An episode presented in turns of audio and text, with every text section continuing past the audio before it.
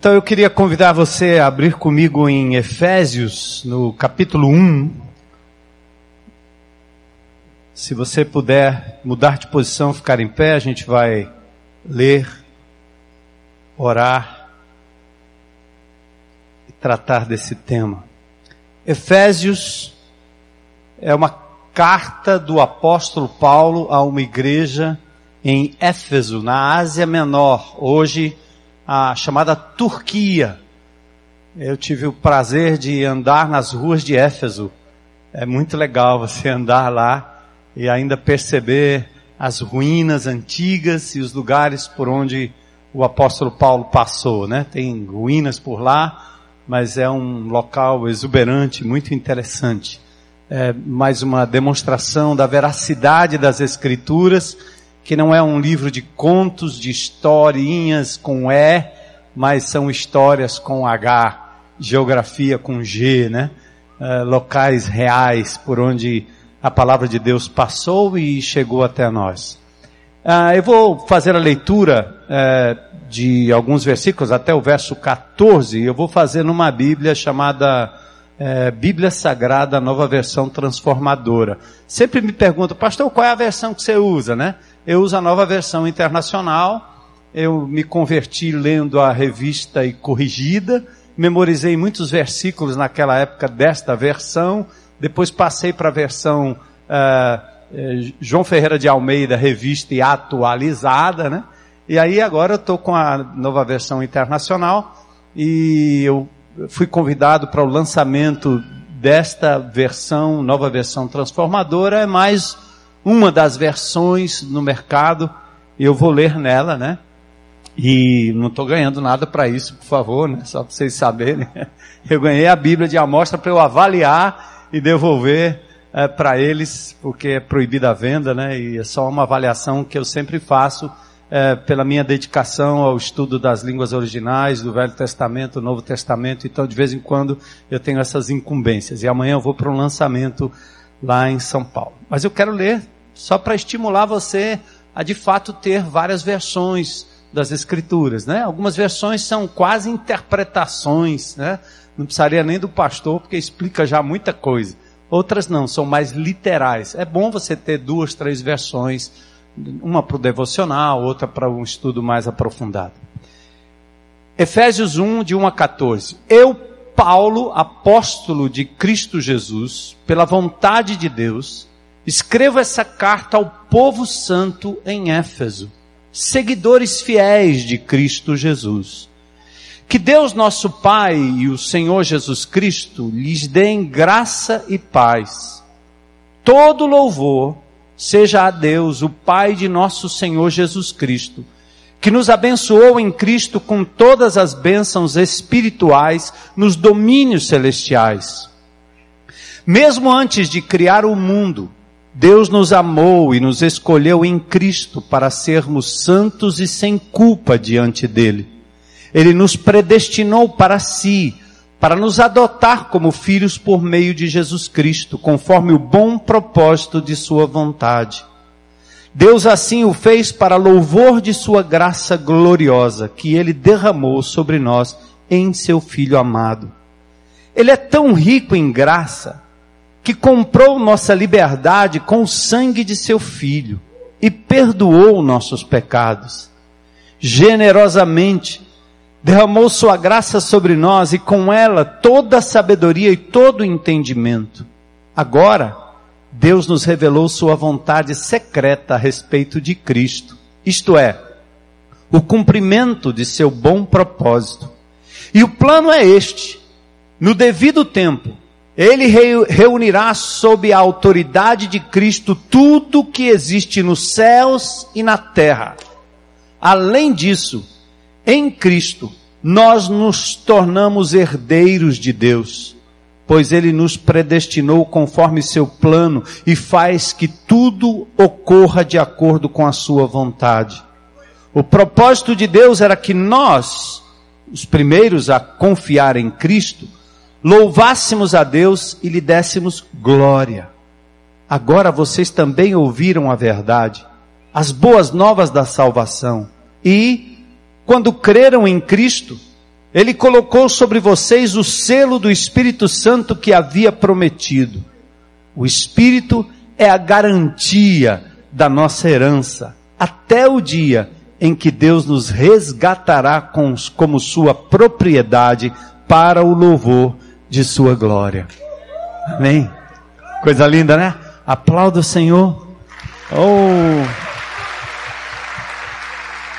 Palavra santa, vamos orar. Senhor, nós adoramos o teu nome e continuamos na tua presença te adorando, cultuando o teu nome aqui nesse lugar. Temos a certeza absoluta da presença do teu poderoso Espírito Santo em nós. Reverenciamos o teu nome, colocamos diante do teu altar os nomes que foram aqui declinados, Senhor. É, é assim, é, é ver o nosso coração indo de um extremo ao outro, Senhor a tristeza pela perda, a tristeza pela morte precoce, a tristeza, Senhor, da doença fatal, o câncer que leva um, Senhor, mas também celebrarmos a vitória, como no caso da vida da Áurea, Senhor, e de tantos outros. Nós te adoramos, Senhor. Pedimos que o Senhor nos ajude a compreender os teus planos e propósitos para nossas vidas. Pedimos ainda que o Senhor continue cuidando do teu povo, para que eles não apenas, o teu povo não apenas pense na sua vida espiritual, na sua conexão com o eterno, mas que possam comer para a glória de Deus, beber para a glória de Deus, andar, brincar, pular, trabalhar, mas para a glória de Deus, descansar para a glória de Deus, se entregar, Senhor, e não ter cuidados com aquilo que não pode ter controle, para que a glória seja de Deus.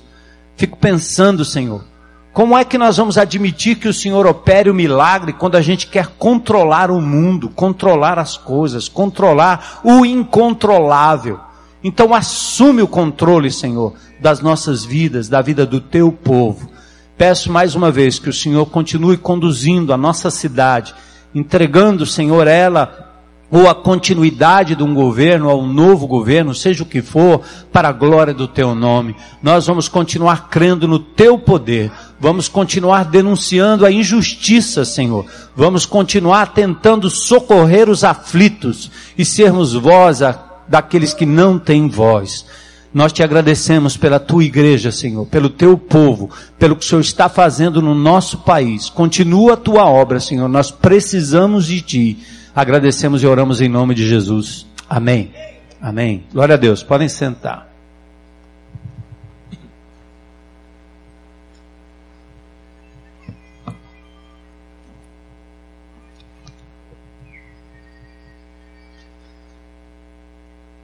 Esses dias, de forma particular, e uh, só, só nesse momento que a gente vivenciou aqui, uh, já dá para perceber que não apenas por questões de saúde, mas também por questões financeiras, uh, outros por questões de relacionamento, pessoas que são abandonadas depois de um relacionamento de anos, de confiar a sua vida, seu coração, seu futuro, depois de ter recebido no altar anos atrás promessa de fidelidade até que a morte uh, o separe, de repente a traição, o abandono, a decepção, uh, a doença que bate à porta, questão financeira, né?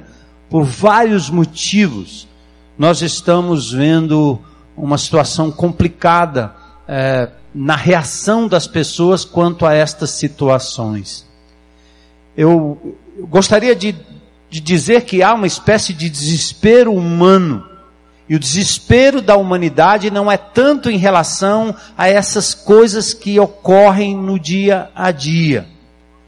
Parece que nós estamos ou perdemos a certeza da nossa origem, de onde viemos e principalmente para onde estamos indo, qual é o nosso destino.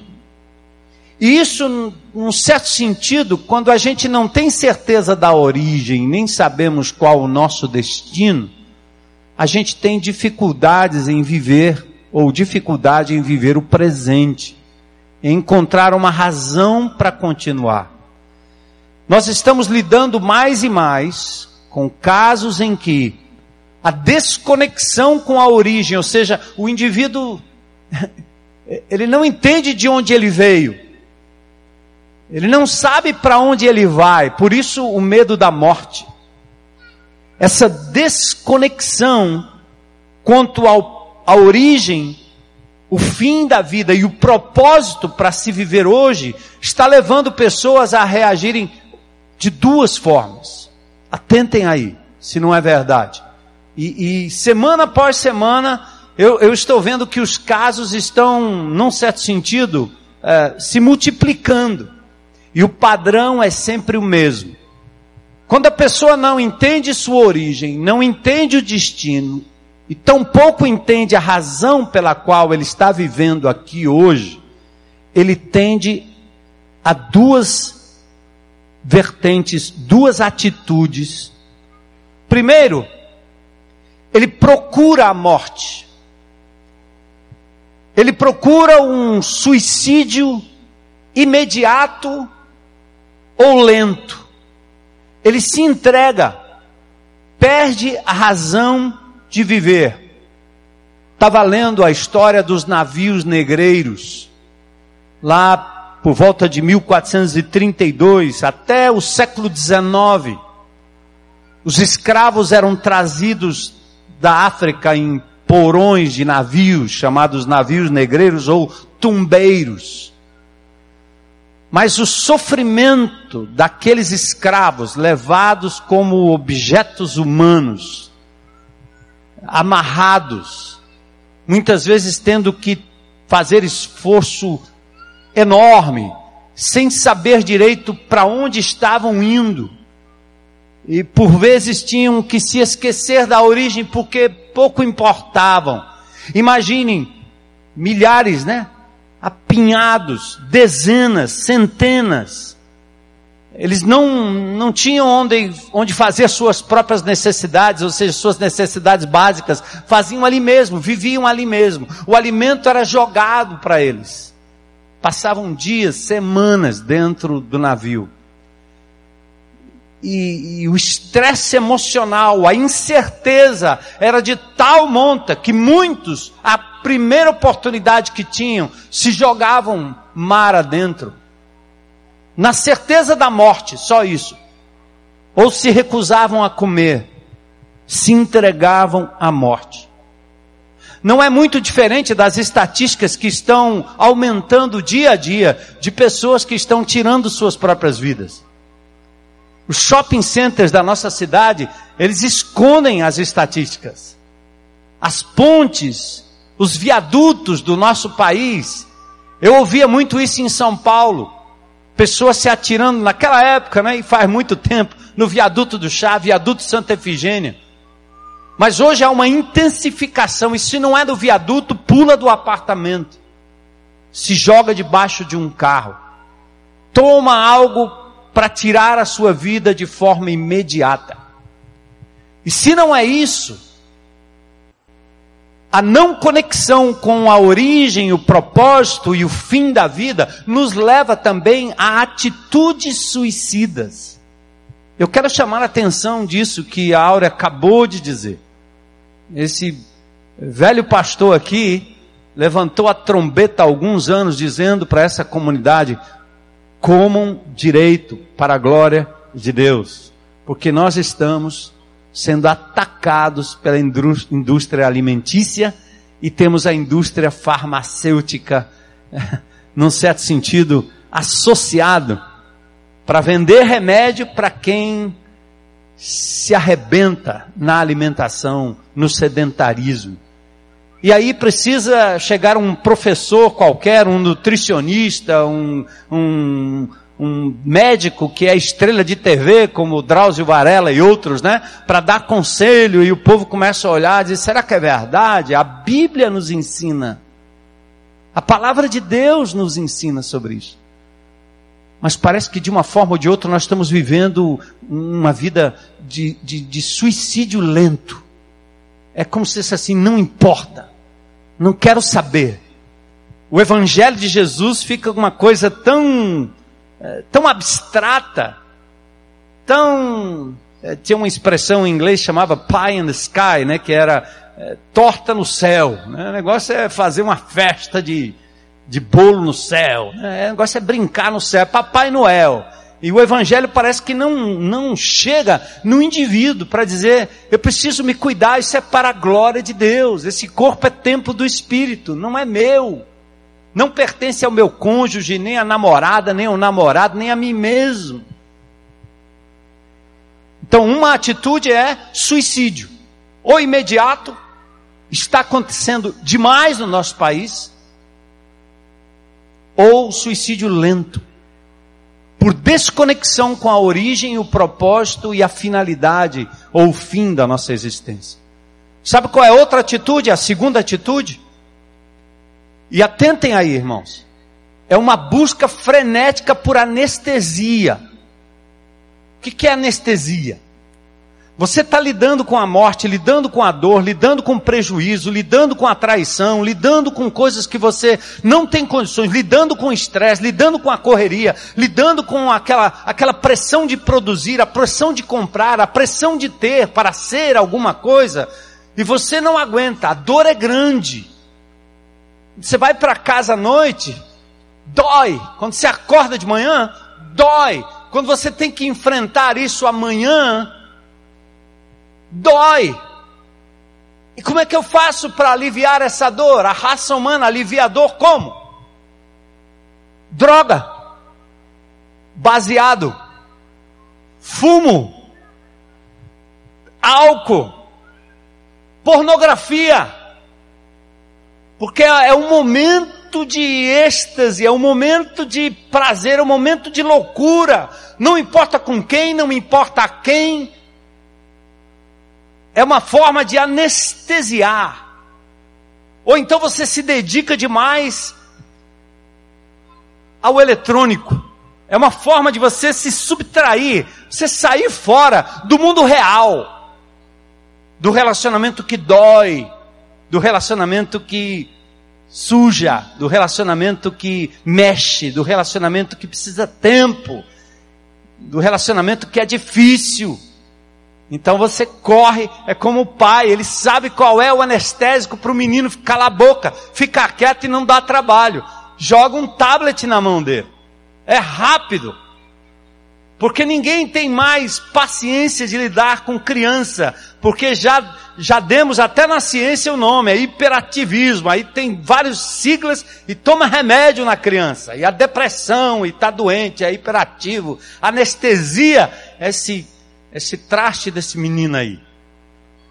Eu fico imaginando, se a minha mãe tivesse acesso a essas coisas, eu teria morrido com um ano de idade. Misericórdia. A anestesia que minha mãe me dava era me prender com a corrente na base da mesa. E eu ficava bolando uma forma de sair com aquela mesa eu saio daqui logo, igual o Mr. M. Coitada da minha mãe, aquela baiana. Mas não tinha aquelas coisas. Então ela me amava muito e puxava muito meu, minha orelha e fazia uma coisa que a sociedade hoje não admite, né? Fazia uns vincos aqui no meu bumbum com aquela correia de máquina Singer de couro. Fala Jesus, glória a Deus. Eu achei bom demais. Agora, depois, né? Era horrível. Mas deixa eu voltar aqui a você, entende? Anestesia. Você vai para a internet, você corre no trabalho, você vai para a farra. A farra é, é anestesia. Happy hour, que vai até o outro dia que não volta para casa, que não encara a mulher, que não encara os filhos, que não encara o marido, que não encara a realidade. Toma mais uma, mais uma farra, mais uma, mais uma, mais uma festa, mais uma farra, mais uma festa. Gula, come demais, compulsivamente. É uma forma de aliviar a loucura, o estresse, porque ninguém está disposto a achar a origem disso, tanto emocionalmente, muito menos espiritualmente. Você corre para o condicionamento físico, se entrega de tal forma, eu já vi gente adoecendo pela entrega excessiva. Outra coisa que está acontecendo, a anestesia do momento é o cuidado excessivo que se tem hoje com, com criança. Que loucura! É entrega demasiada, tanto de pai quanto de mãe proteção absurda. É uma espécie de anestesia. A vida não é assim. Crianças não podem ser criadas desse jeito.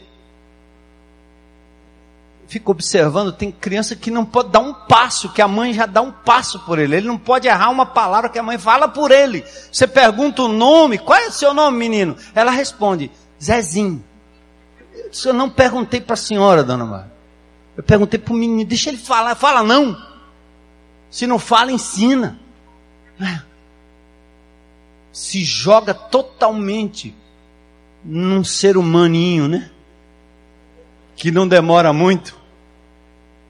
Você acaba vendo que você não tem o controle.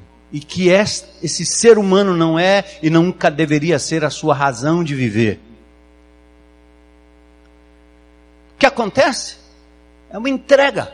Para os mais jovens aqui, eu assisti uma reportagem da Amy, Amy Jade Winehouse, aquela cantora fantástica, jovem, linda, com uma voz extraordinária, mas ela viu o seu talento e o, aliás, nós vimos, né? A família viu o seu talento, sua juventude ser tragada pelo vício, potencializado pela sua entrega ao companheiro, amiguinho Blake. O indivíduo que a introduziu não só a maconha, mas ao LSD, ao crack, etc. E ele até diz: Eu a arrastei para isso sem mim. E sem mim, aliás, não há dúvida, ela nunca teria seguido esse caminho. Ela entregou seu coração desconectada da origem, desconectada do propósito, desconectada da razão, daquele talento e daquela voz, ela se entregou a um namoradinho. E a vida dela foi ceifada no dia 23 de julho de 2011. Seu maior sucesso, Rehab, fala da experiência dela indo para uma casa de recuperação.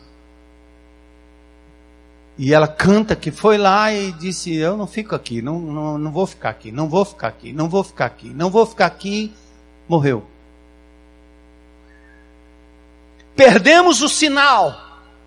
Estamos em busca frenética por uma conexão com o eterno.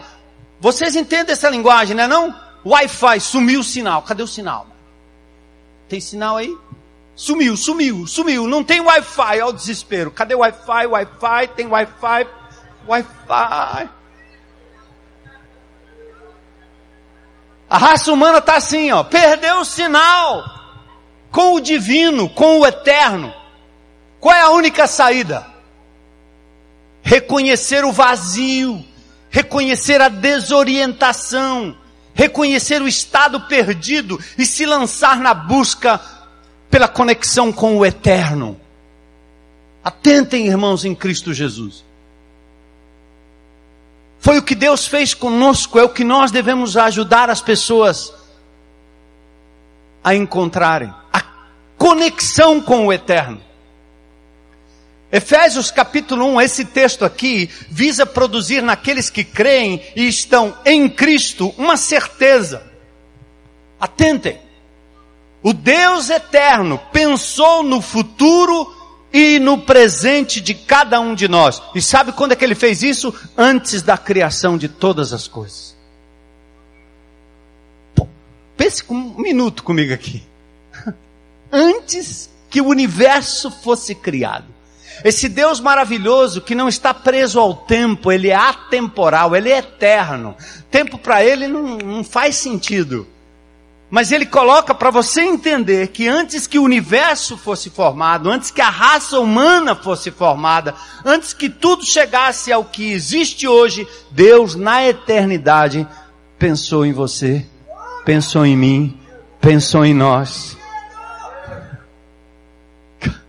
Que coisa! É isso que o texto está querendo dizer. Eu, eu, faço uma ilustração aqui olhando alguns desenhos e rabiscos de Lúcio Costa e Oscar Niemeyer. Os arquitetos de Brasília.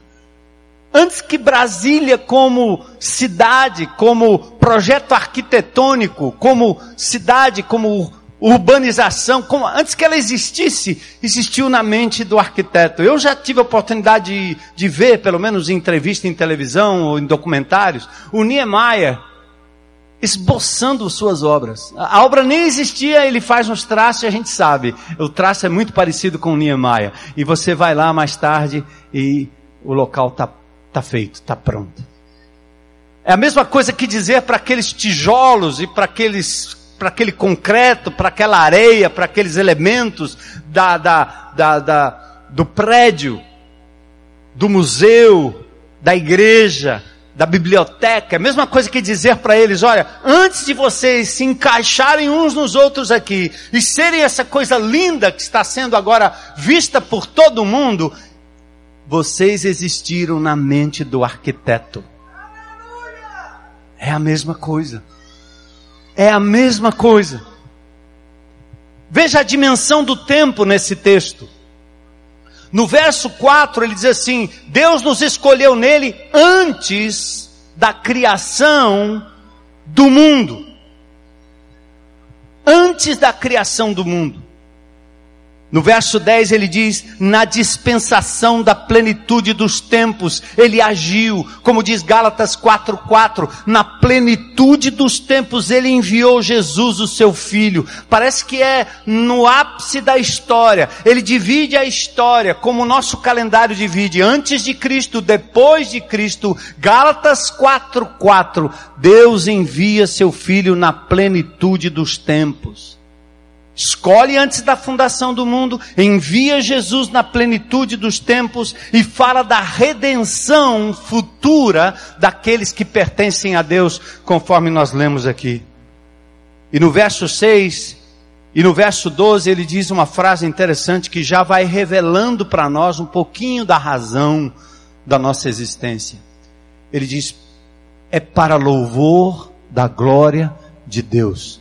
É assim, ó é para que a sua existência seja um testemunho ao mundo da habilidade, do poder desse Deus maravilhoso que nos criou. A minha vida deve falar bem do Deus que me criou.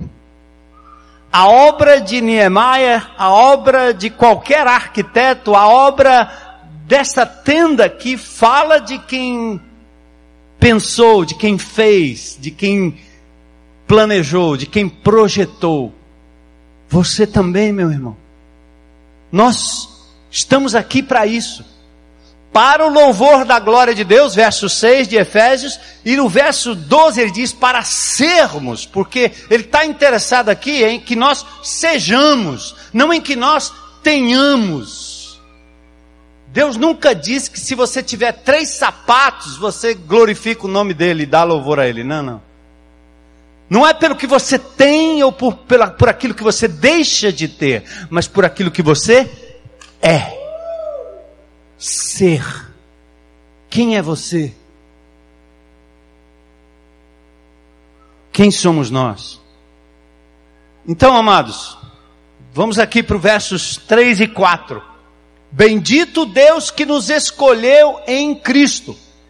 E eu brinquei, eu postei até no Facebook eu vou pregar sobre eleição. Finalmente o pastor vai falar sobre eleição. Quem sabe, hoje vocês vão saber da minha posição, certo? Eu vou fazer aqui uma campanha eleitoral, certo? Sabe qual é a campanha eleitoral? Eleição. Deus votou em mim.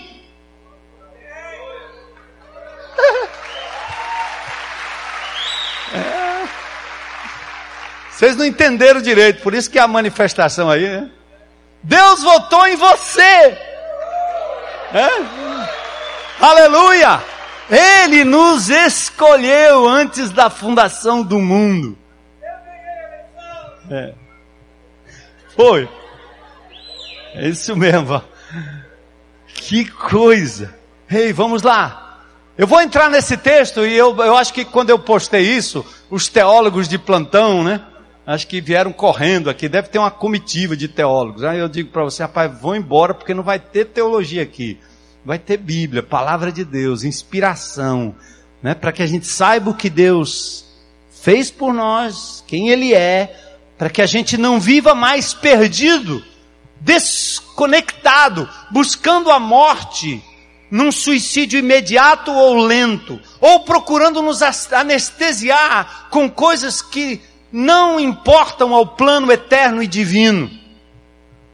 Esse texto, então, versículos 3 e 4, apresenta uma riqueza literária inigualável. É um texto fantástico, esses 14 versículos. Na língua original, ele faz quase um, um bloco, um parágrafo inteiro, como se fosse um, um, um parágrafo alemão. A literatura alemã, quando você lê alguma coisa em alemão, misericórdia, não, a, o ponto final, para ter um ponto final, acho que vai umas duas páginas. Você, você quase perde o fôlego. A gente põe vírgula demais, ponto final demais, né? O alemão não, são frases enormes, palavras enormes justapostas. Aqui, esse texto é mais ou menos assim. É, é um texto que forma um, um, um intrincado parágrafo, sem precedentes na língua grega, segundo os estudiosos. E a liga literária desse texto, ou seja, o que liga esse texto, estou falando agora de texto, é a palavra ou a expressão em Cristo. Atente isso. Faz parte da linguagem do apóstolo Paulo, dizer em Cristo, em Cristo, ou no Senhor, ou nele. Esse, é interessante que é, é, essa, esse termo, ele aparece 164 vezes nas cartas paulinas, mas só aqui nesse trechinho aqui, 11 vezes. Em Cristo em Cristo, em Cristo, em Cristo, em Cristo. Que é isso? Para entender a nossa conexão, nós precisamos entender aqui essa, essa expressão em Cristo. De todas as possibilidades de entendimento, a mais precisa aponta para uma decisão e uma ação de Deus Pai que resolveu nos unir ao seu Filho Jesus Cristo. Por isso, ele diz: Nós estamos nele. É inseparável a nossa relação com Jesus, de modo que a nossa identidade não está naquilo que nós cremos, nossa identidade não está nas leis que nós cumprimos, nossa identidade não está nos rituais que nós participamos, nem na cultura gospel. A nossa identidade está em Cristo, em Cristo, em Cristo. Atente. Não nos relacionamos com um sistema, nem evangélico, nem cristão, nem apostolar, nada disso. Nem, não, não, não, não. Não é um sistema. Eu estou conectado nem Tão, tampouco a um sistema, a uma igreja, uma religião, um estilo, um lugar, mas a uma pessoa. Eu estou nele e ele está em mim, em Cristo. Atentem, irmãos. Nós estamos dando aqui a senha da conexão. Não estamos nele como roupas dentro de uma máquina de lavar. Ah, agora nós entramos em Cristo. Não é isso. Tampouco ele está em nós como um líquido que entra dentro da garrafa. Ah. Quando diz que o Espírito Santo habita em nós, acho que tem gente que acha que o Espírito Santo entrou por aqui e está em algum canto. O cara perde um braço, ele perde um pedaço do Espírito Santo. Não, não, não, não. A palavra é apenas uma forma de ilustrar a posse do Espírito, a propriedade que é a minha, o meu corpo e a minha vida. Por isso é a habitação dele. Embora sejamos distintos, eu e Cristo, você e Cristo, nós somos como sangue e veias, músculos e ossos, tronco e raiz, caule e folha. A vida dele, a sua essência corre em nós e a nossa vida se sustenta nele. Difícil? Difícil de entender isso? O galho fora do tronco, sem a vida da seiva que passa por dentro, morre, quebra, não existe. O sangue retirado do corpo, as veias sem o sangue, existe, mas não gera vida, não é vida. Cristo em nós e nós em Cristo é muito mais dinâmico. Nós temos a marca de Cristo em nós. Em Cristo significa isso.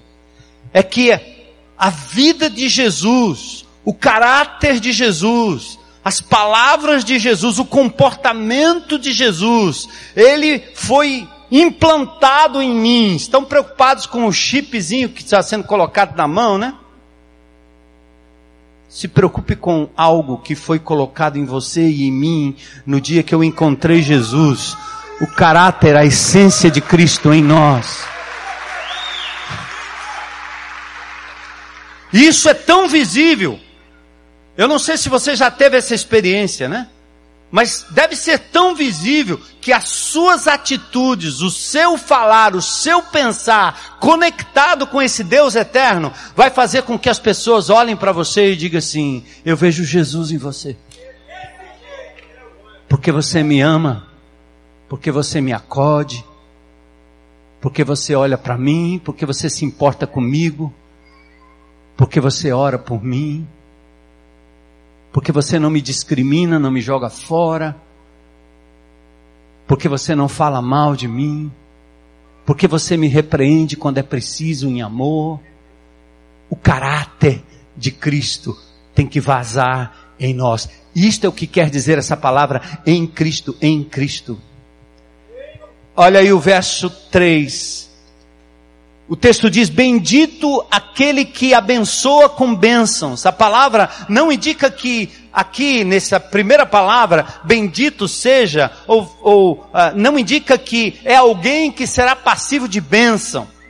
Mas aquele que é digno de ser elogiado, reconhecido, admirado, não é favor, mas elogio, louvor e exaltação. Esse é o bendito Deus e Pai de nosso Senhor Jesus Cristo, o soberano Criador, Pai daquele que se fez gente como a gente e proveu aceitação pelo seu sacrifício e filiação. E o verso 3 diz, Ele nos abençoou com todas as bênçãos espirituais nas regiões celestiais em Cristo.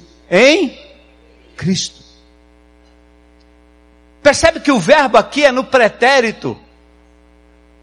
Pretérito perfeito. Obra concluída.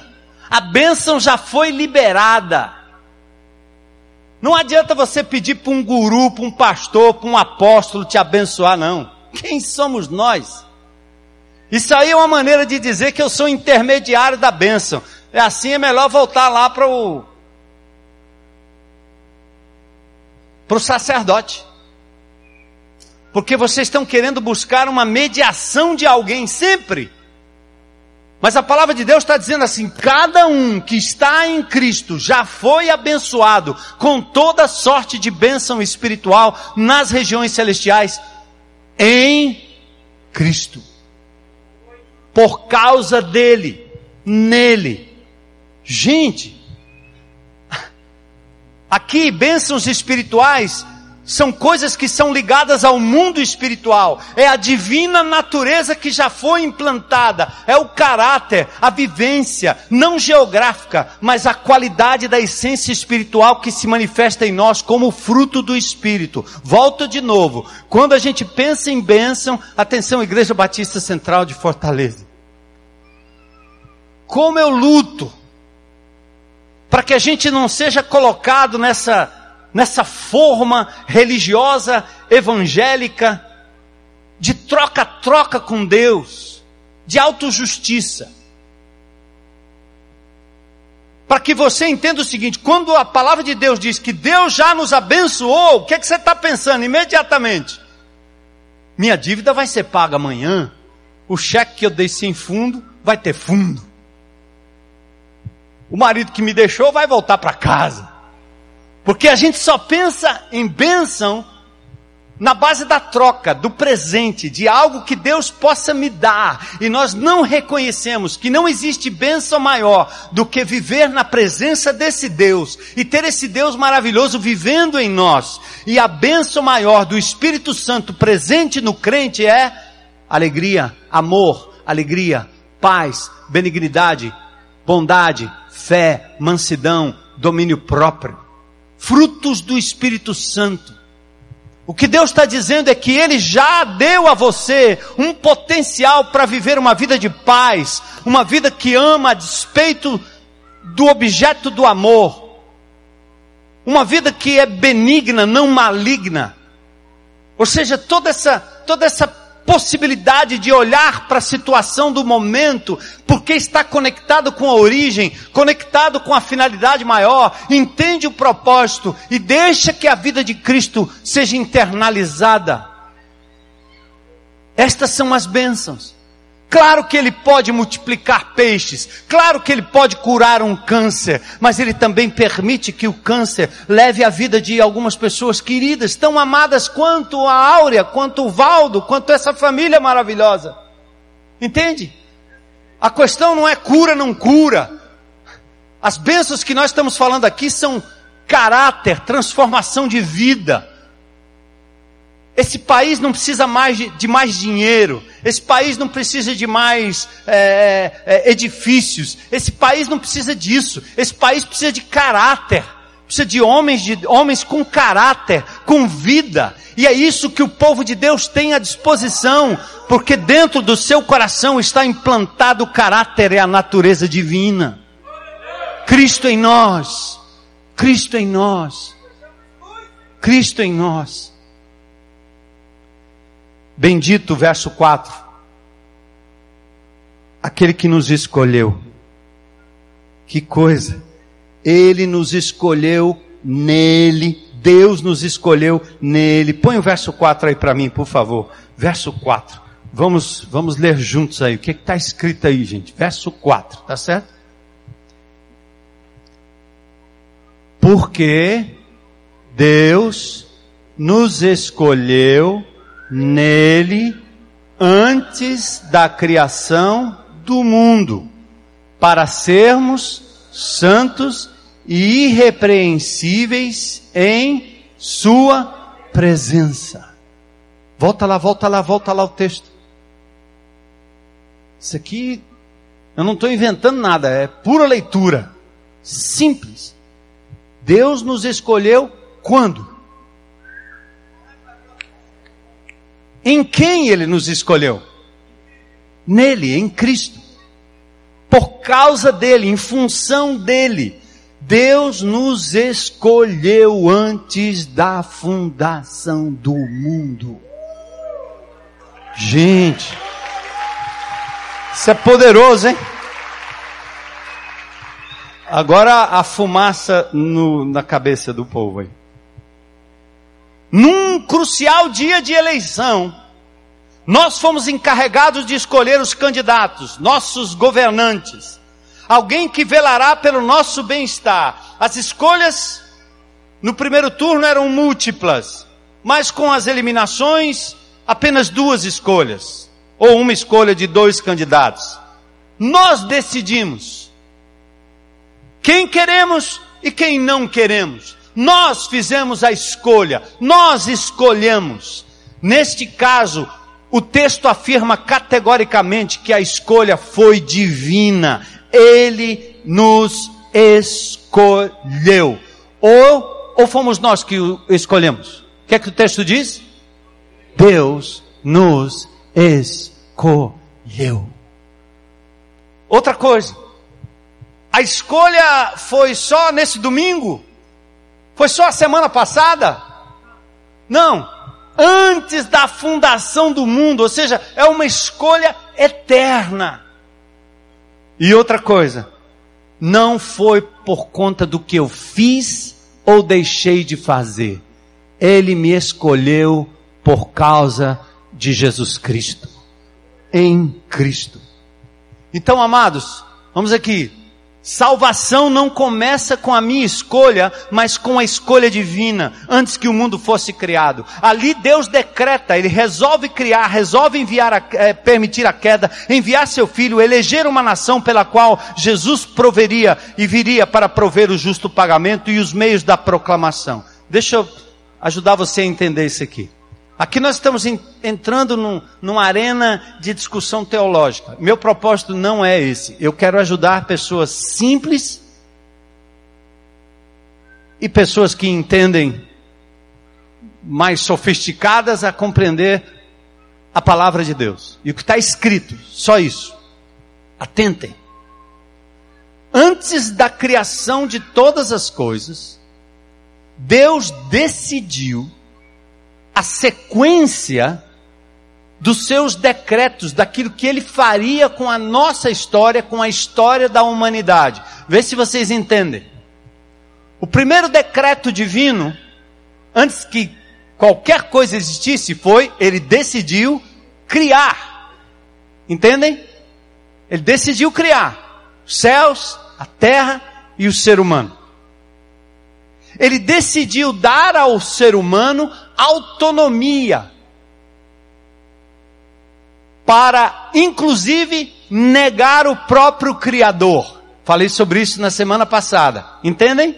Deus não nos fez um robô, o livre arbítrio existia em Adão, Adão podia escolher sim, podia escolher não. Então Deus deu a Adão o livre arbítrio.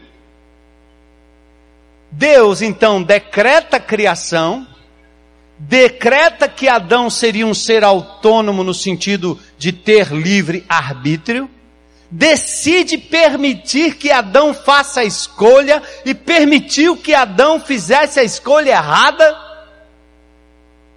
E eu quero ilustrar para vocês assim, ó. Imaginem toda a raça humana em cima de um edifício de dez andares. Adão e Eva, morando no décimo andar, na cobertura. E eles estão lá passeando, andando, e de repente Deus diz: Ó, não encoste aí nesse parapeito, não pulem, porque o dia que vocês pularem, pularem, vocês morrem. E a raça humana decide, por conta da sua capacidade de escolha, agora sim, o ser humano escolhendo lá atrás, ele decide pular do décimo andar. Atenção! Pulem! Uh! Tô, tô, tô descendo. A raça humana caiu, decaiu, pulou, disse não para o Criador resolveu exercer o seu arbítrio e não escolheu o que era certo, escolheu o que era errado. Por isso a Bíblia diz que não há um justo nem sequer um. Todos pecaram e estão separados da glória de Deus, desconectados do Wi-Fi divino. Todos nós pulamos do edifício e nós estamos em queda livre, em queda livre, em queda livre. E aí, o que é que Deus fez nos seus decretos? Primeiro ele decidiu o quê? Criar, né? Decidiu criar. Depois ele decidiu permitir que o homem pudesse desobedecê-lo exercendo o arbítrio. Você diz assim, mas ele não sabia que o homem ia cair, por que, que ele criou? Aí a gente fica com essas perguntinhas, né? É porque ele é Deus, ele é soberano. Ele decidiu, acabou. Por quê? Por quê? Por quê? Por quê? Porque ele é Deus, porque não é você. Se fosse você criando, você podia ter feito de outro jeito. Mas ele é Deus. Então ele decidiu dar ao ser humano autonomia, mas o homem pula, ele permite a queda. Assim que o homem pula, ele elege, ele escolhe enviar o seu próprio filho. Ele mesmo vai entrar na história. Em Gênesis 3,15, ele promete que viria um descendente da mulher e esse descendente da mulher agora seria aquele que seria ferido no calcanhar pela serpente que esteve presente no Éden, figuradamente ou não, mas aliada ao ser humano, pulando a desgraça do inimigo de Deus, dizendo: é isso aí, isso é que é o bom. Vamos para gandaia, vamos se arrebentar mesmo. Vamos pular, amigo. O negócio é saltar. Esse cara aí está querendo é nos amarrar, ele não sabe o que é bom não. E o diabo está aqui, aliado, a corrupção. O negócio não é ajudar o povo não, é encher o bolso, é a gente faturar, negócio é fazer coisa ilícita. Vamos, pula! E Deus diz assim: Você, diabo, você vai ferir o calcanhar do meu filho que eu enviarei a esse mundo. A semente nascida da mulher, da virgem que ele que foi prometido em Gênesis 3:15, mas ele vai pisar na tua cabeça e vai lhe destruir. Aleluia! Ó, oh, isso não é coisa de doido não, não é coisa de crente doido não. Fica aí comigo. Ele está decretando só. Ele está só bolando. Criou, permitiu a queda,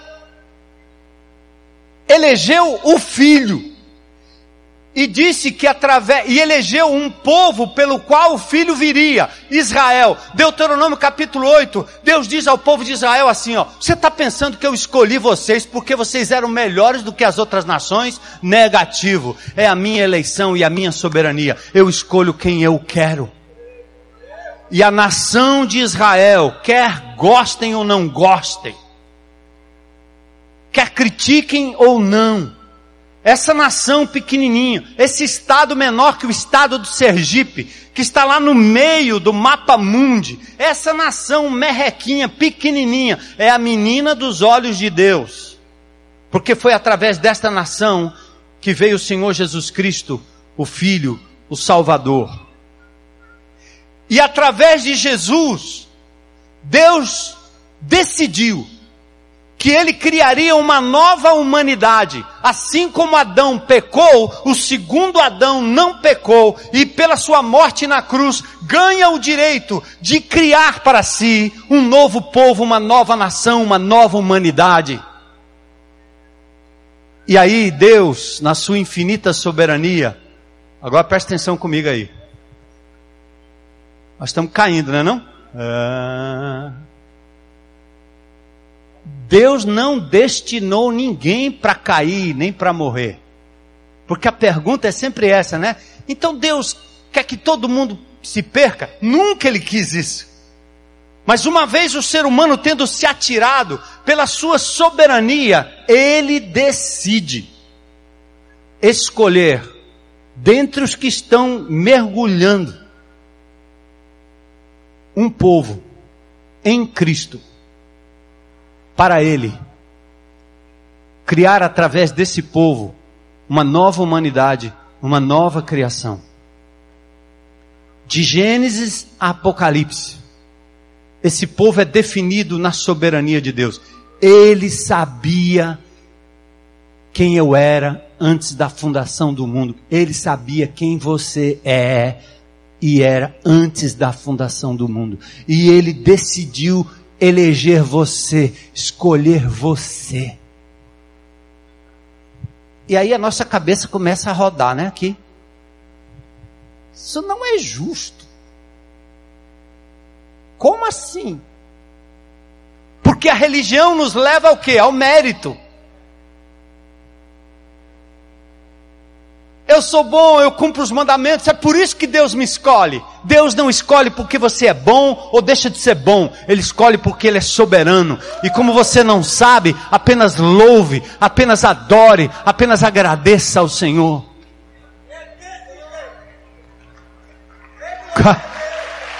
Gente, vamos aqui. E eu quero com todo respeito aqui dizer que há outras pessoas ou há outras denominações que creem diferente. E eu não quero discutir com ninguém, eu não me proponho a isso. Alguns creem que não. Que Deus proveu a salvação e ele agora chama e diz: Ei, quem quiser, vem. Quem quiser, aceite. Quem não quiser, que se lasque. Ele não diz isso, eu que disse, né? Mas vai para o inferno, acho que é pior do que se lascar, né não? Mas o que é que despertaria um defunto?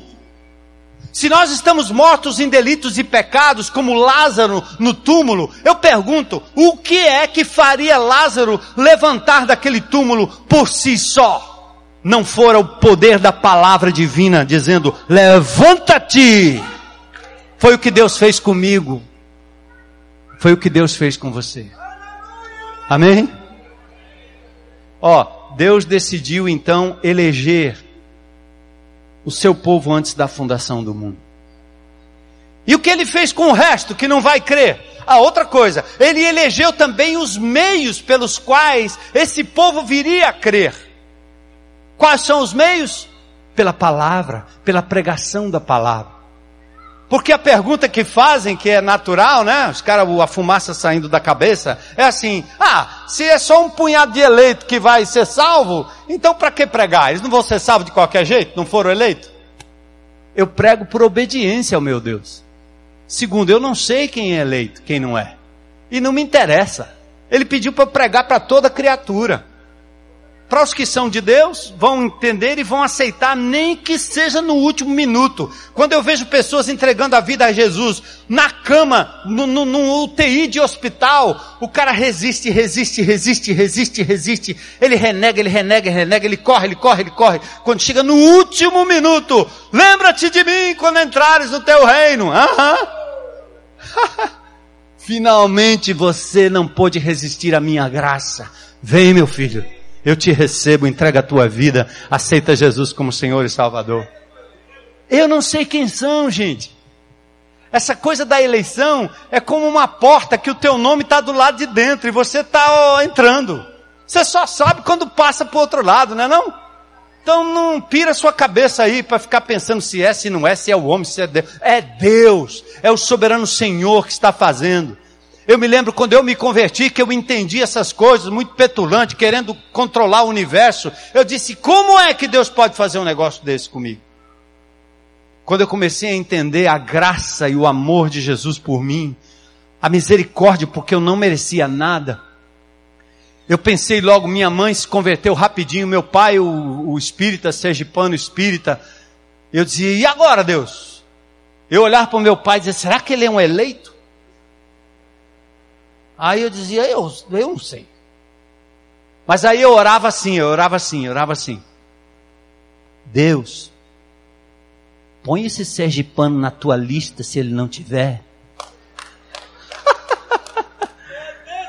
é porque eu não sei, eu não sei, mas eu vou pregar para ele, eu vou falar do amor de Jesus. E meu pai entregou a vida dele a Jesus, não foi? Entregou a vida dele a Jesus. Eu sei lá se ele era, se ele não era. Eu soube depois. Era mesmo. Então nós não estamos aqui para esse tipo de raciocínio. Apenas para dar glórias ao soberano Senhor, que nos amou incondicionalmente. Ele nos escolheu. E eu quero terminar aqui, nós vamos passar só um pedacinho do tempo aí. Vocês aí fiquem tranquilos que é só uns minutinhos para a gente fechar isso aqui, tá certo? Eu quero que vocês abram comigo em Romanos capítulo 9. Então, eleição é a livre e soberana vontade de Deus na escolha dos que hão de herdar a salvação. Esta escolha faz parte de uma série de decisões divinas antes que o mundo fosse criado, teologicamente chamado dos decretos divinos. Ele decidiu criar, permitir a queda, escolher o plano de salvação, escolher o filho, as pessoas que seriam salvas no Filho, Israel, o Messias, a igreja. E agora vamos para Romanos capítulo 9, versículos 11 a 21. O paradoxo da lógica divina. Se você está um pouco preocupado aí, que está dando um nó na tua cabeça, você não consegue celebrar a graça, né? Então eu vou tentar desatar o nó, tá certo? Vamos desatar o nó? Bora. Vamos comigo. O texto está aí, gente? Para me ajudar? Ele está falando aqui da escolha divina em relação a Israel. E aqui a escolha soberana entre Jacó e Esaú. Ele diz assim, ó, verso 11. Vamos comigo, classe? Todo mundo aí? Todo mundo atento? Não tem jogo do Ceará hoje, nem do Fortaleza. Seria uma dor terrível para todo mundo, né? Não tem futebol, não tem nada. Vamos lá. Todavia, antes que os gêmeos, o quê? Nascessem, ou o quê? Fizessem o quê? Boa ou má, antes que eles tivessem até a capacidade de fazer o bem ou o mal, a fim de que o propósito de Deus, conforme a eleição, permanecesse, não por, tá comigo igreja? Não por obras, mas por aquele que chama. Foi dito a ela, o que? O mais velho servirá o mais novo. Por quê? Como assim? É injusto. Eu exijo. Chama o Ministério Público. Quero, quero um advogado. Aí, você questiona no verso 14, Paulo coloca o questionamento. Olha o verso 14. E então, que diremos? Acaso Deus é? E Paulo diz,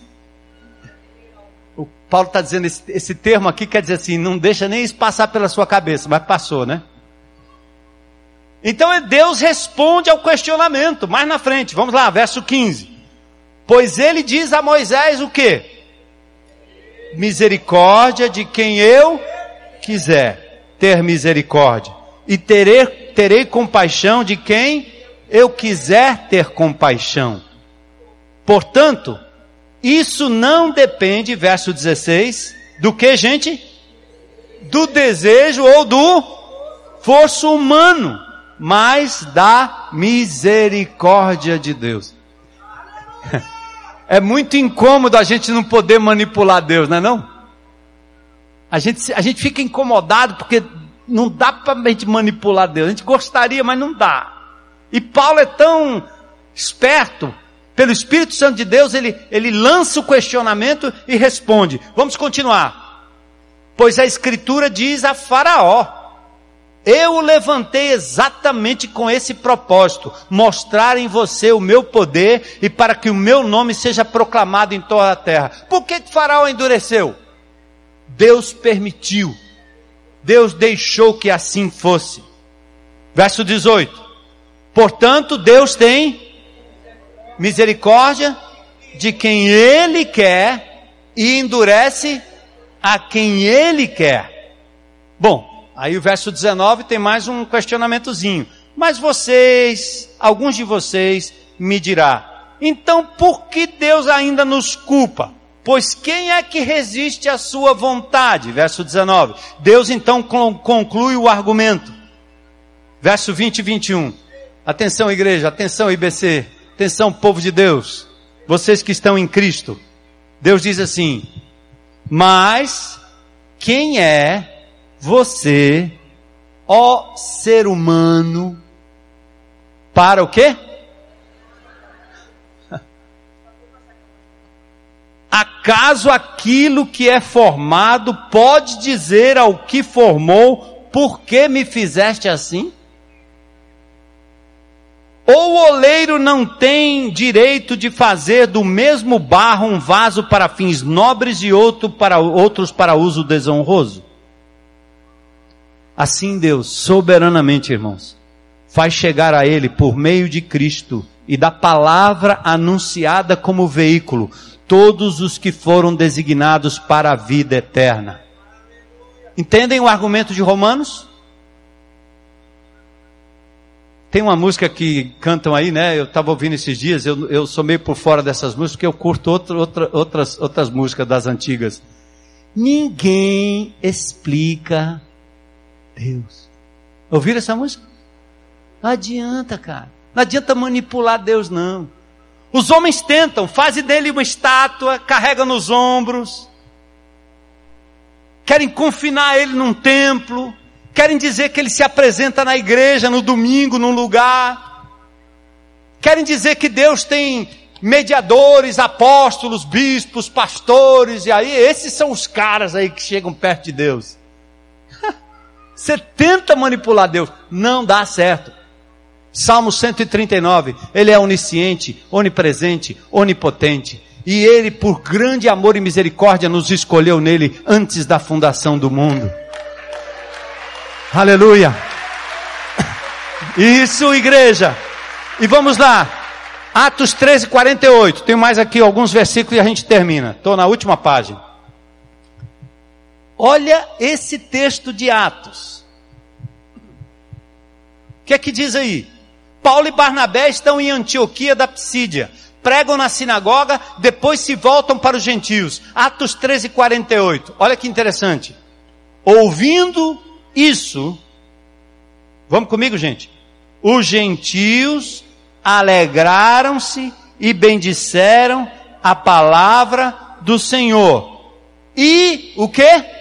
Creram todos os que haviam sido designados para quê? Para a vida eterna. Deus já sabia. Não só ele já sabia porque ele é onisciente, mas ele nos escolheu sem mérito, sem merecimento. E o texto do verso 5 diz que ele nos predestinou para sermos adotados como filho. Deixa eu só fazer uma diferenciação aqui teórica para vocês. Eleição é escolha.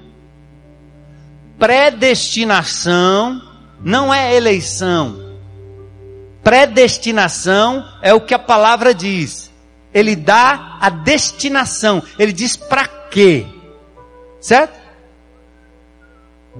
ele bola uma caminhonete,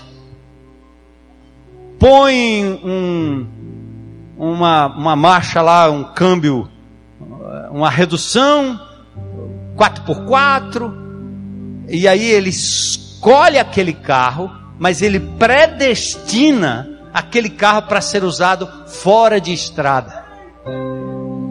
Ele faz um, uma máquina, coloca rodas de ferro, não de pneus, porque ele escolhe a máquina, mas ele predestina para ser uma máquina sob trilhos. Entende?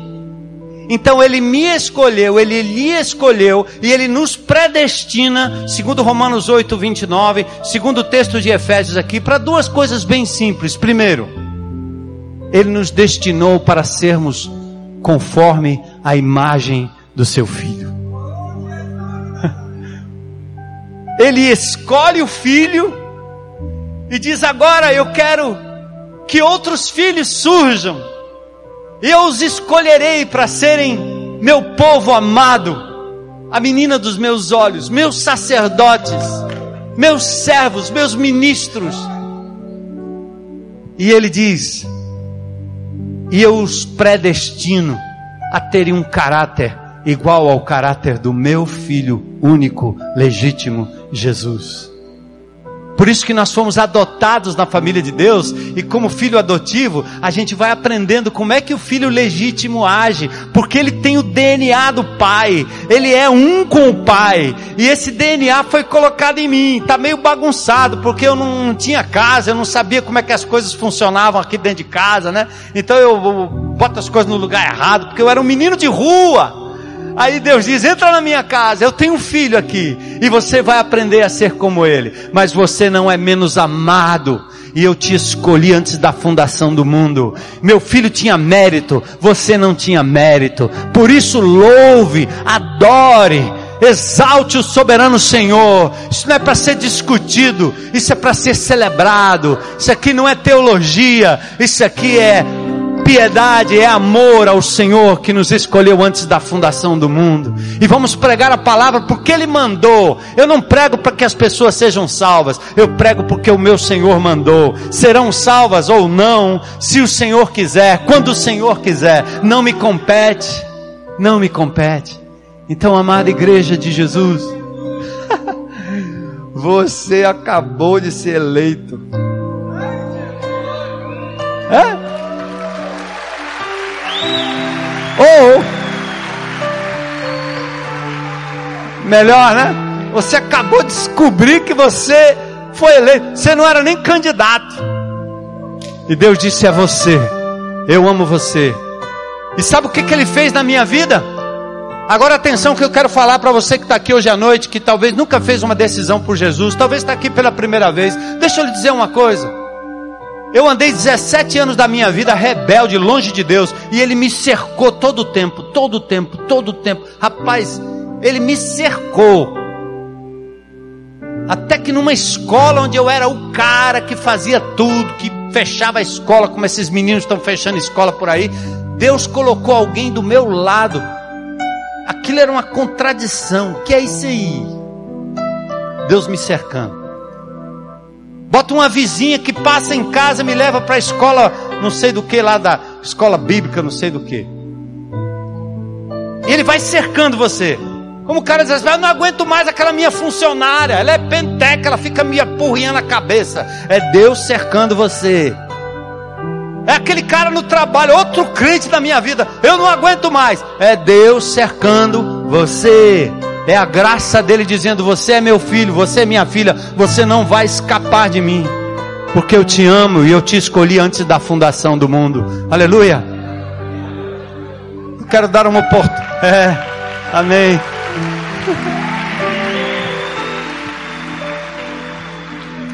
E aqui assim, meu irmão, meu amigo, você que está aqui o meio que ele escolheu para que você acreditasse e viesse até ele foi o evangelho pregado. Jesus Cristo morreu por você para que você pudesse ter vida. E Deus quer, ao invés de te fazer um robô, ele está te dando agora o empoderamento divino do Espírito Santo para abrir seu coração, o teu entendimento para dizer: hoje eu quero entregar a minha vida a Jesus. Eu não quero morrer como num suicídio, nem quero me anestesiar. Eu quero me reconectar com esse Deus maravilhoso que me fez, me escolheu, que tem uma finalidade para a minha vida e que está dizendo que quer que Cristo seja formado em mim aqui e agora, a despeito, a despeito das circunstâncias.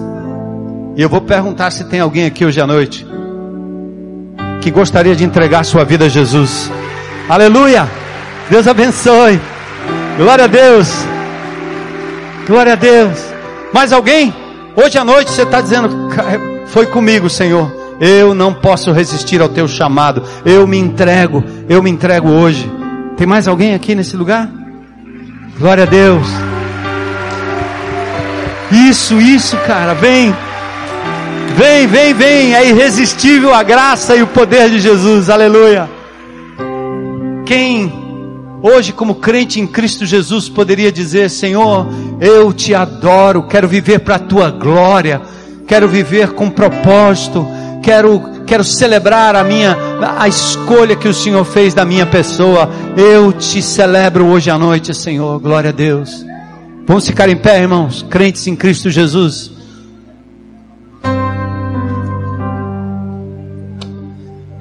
Cantar é uma forma de responder de orar e celebrar aquilo que o Senhor fez por nós, né? Vamos adorar o Senhor. E se você está aí ainda e quer vir à frente, pode vir. Tem mais gente vindo. Aleluia. Venham, venham, venham. Glória a Deus, glória a Deus. Que lindo. Deus te abençoe, jovem. Deus te abençoe.